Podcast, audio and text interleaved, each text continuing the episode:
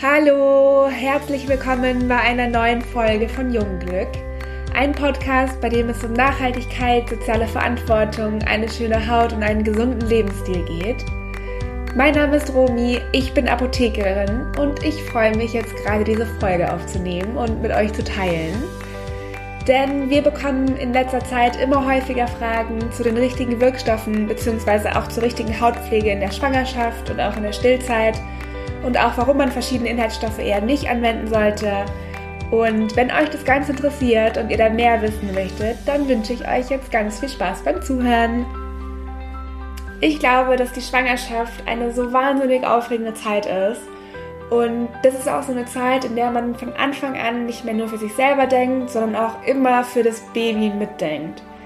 Und da fangen wahrscheinlich auch die allermeisten an, sich mehr Gedanken darüber zu machen, welche Substanzen, welche Nahrungsmittel, Medikamente und dann auch natürlich auch, welche Pflegeprodukte man in der Schwangerschaft bedenkenlos anwenden kann.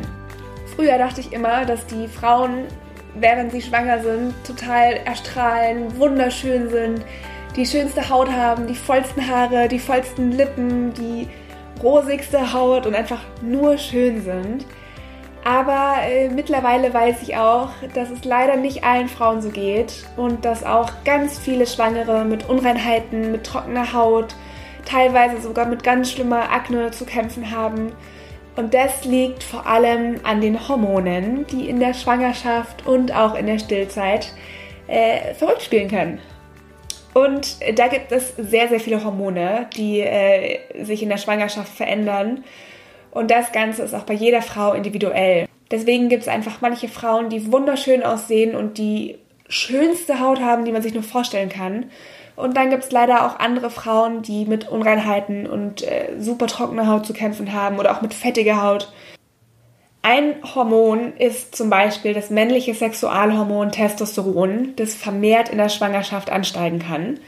Und das Testosteron sorgt dafür, dass die Teigproduktion angeregt wird und auch, dass es zu einem schnelleren Wachstum von den Hornzellen kommt.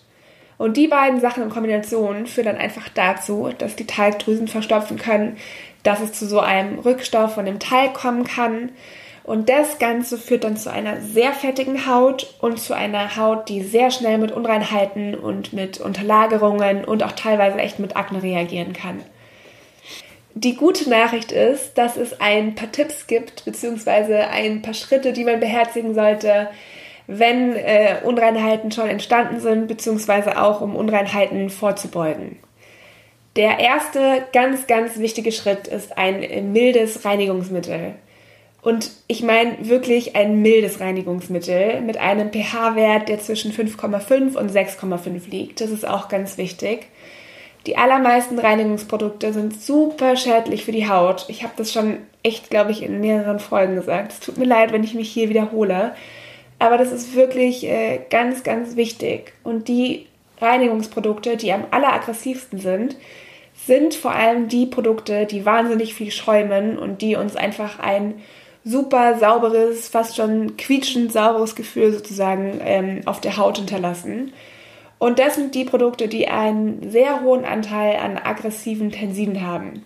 Und diese Tenside sorgen dafür, dass wirklich alles von der Haut entfernt wird. Und klar, die entfernen dann natürlich auch überschüssigen Talg, äh, überschüssige Fette, verschiedene Schweißablagerungen, die sich einfach im Laufe des Tages auf der Haut ansammeln und ähm, leider auch alle Fette, die sich auf der Haut befinden und auch die Fette, die ganz wichtig sind für unseren Säureschutzmantel und für unsere oberste Hautschicht, die einfach dafür sorgt, dass Bakterien nicht eindringen können und dass unsere Haut mit Feuchtigkeit versorgt bleibt und die Feuchtigkeit nicht aus der Haut austreten kann. Und wenn diese Fettschicht angegriffen wird, immer wieder, teilweise echt zwei, dreimal am Tag und auch der Säureschutzmantel der Haut angegriffen wird, dann sind es einfach beides Faktoren, die ganz schnell dazu führen, dass die Haut mit Unterlagerungen und Hautunreinheiten reagiert. Und das Ganze kann man einfach vermeiden, indem man ganz milde Reinigungsöle oder eine ganz milde Reinigungsmilch verwendet, ohne irgendwelche aggressiven Tenside, ohne irgendwelche Alkohole oder irgendwelche Duftstoffe und ganz wichtig auch mit einem pH-Wert zwischen 5,5 und 6,5. Denn auf unserer Haut ist wie ich schon gesagt habe, der Säureschutzmantel. Und dieser Mantel, der die Haut schützt, ist sauer. Also hat einen sauren pH-Wert. Und äh, ganz viele von diesen aggressiven Reinigungsprodukten haben eher einen basischen pH-Wert. Und die Haut muss danach einfach total viel arbeiten, um diesen basischen pH-Wert wieder auszugleichen.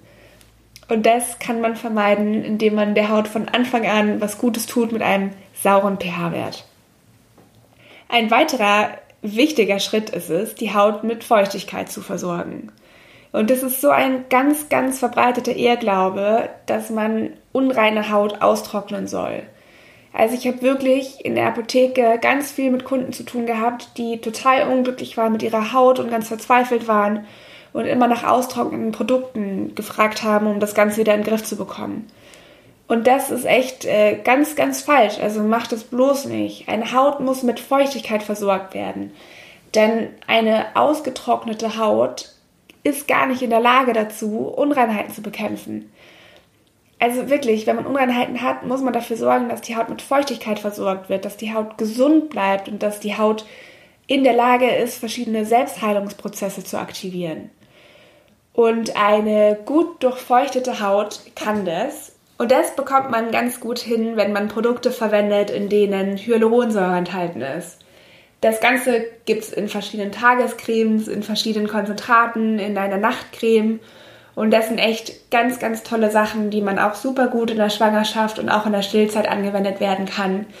Und die Haut dann dadurch mit Feuchtigkeit versorgt. Was man auch noch machen kann, sind Produkte mit Aloe Vera zu verwenden oder auch mit Rosenwasser.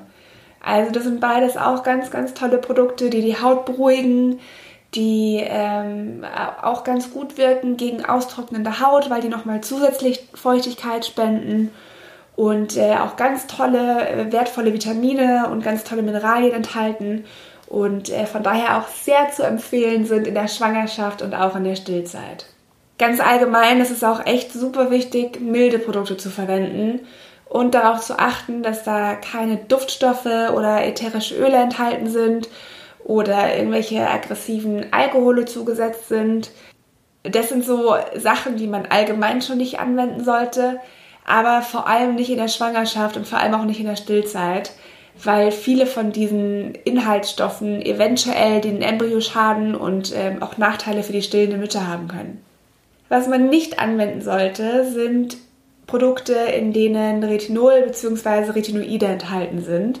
Und das gilt für die Schwangerschaft und auch äh, für die Stillzeit. Denn wenn solche Stoffe in die Blutbahn gelangen, dann kann es zu Entwicklungsstörungen beim Fötus kommen. Und das sind dann einfach so Sachen, die man vermeiden sollte. Das Problem ist auch immer, dass es bei solchen Inhaltsstoffen ganz, ganz wenige Studien gibt, weil es kaum jemanden gibt, der an diesen Studien teilnimmt und deswegen gibt es keine Erfahrungswerte. Aber aus Vorsichtsmaßnahmen sollte man es einfach in der Schwangerschaft und in der Stillzeit nicht anwenden und äh, kann dann danach wieder darauf zurückgreifen. Das gleiche gilt auch für Fruchtsäurepeelings. Und da ist es auch einfach wirklich so, dass es kaum Erfahrungsberichte gibt und es deswegen eher dazu geraten wird, es nicht anzuwenden. Ich habe euch in der Infobox einen Blogpost verlinkt, in dem nochmal ganz speziell darauf eingegangen wird, welche Inhaltsstoffe vermieden werden sollten, warum die Inhaltsstoffe vermieden werden sollten und äh, auf was man generell verzichten sollte.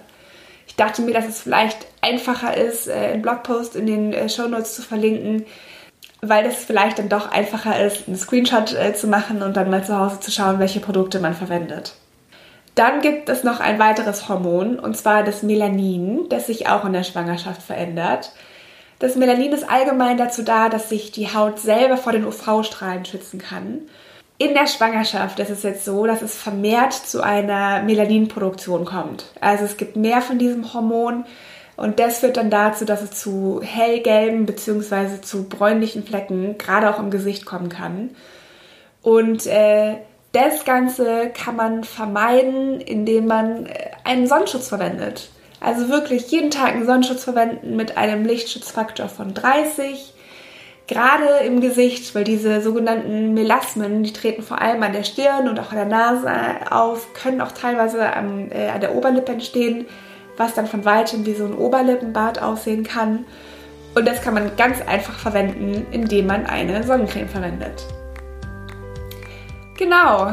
Wenn ihr Fragen dazu habt, schreibt uns super gerne eine Mail oder lasst uns auch gerne einen Kommentar bei Instagram da.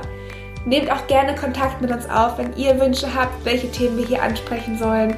Wenn ihr schon Erfahrungen gemacht habt äh, mit Produkten, die man in der Schwangerschaft und auch in der Stillzeit anwenden sollte, welche Produkte haben euch da am aller, allerbesten geholfen? Gebt uns da super gerne Feedback. Schaut auch auf unserer Homepage vorbei. Ihr findet alles dazu unten in den Show Notes. Lasst uns auch sehr gerne eine Bewertung da. Und ich würde mich auch riesig über Feedback freuen, wie euch die Folge gefallen hat, was ihr mitnehmen konntet. Und ich freue mich auf nächste Woche. Tschüss!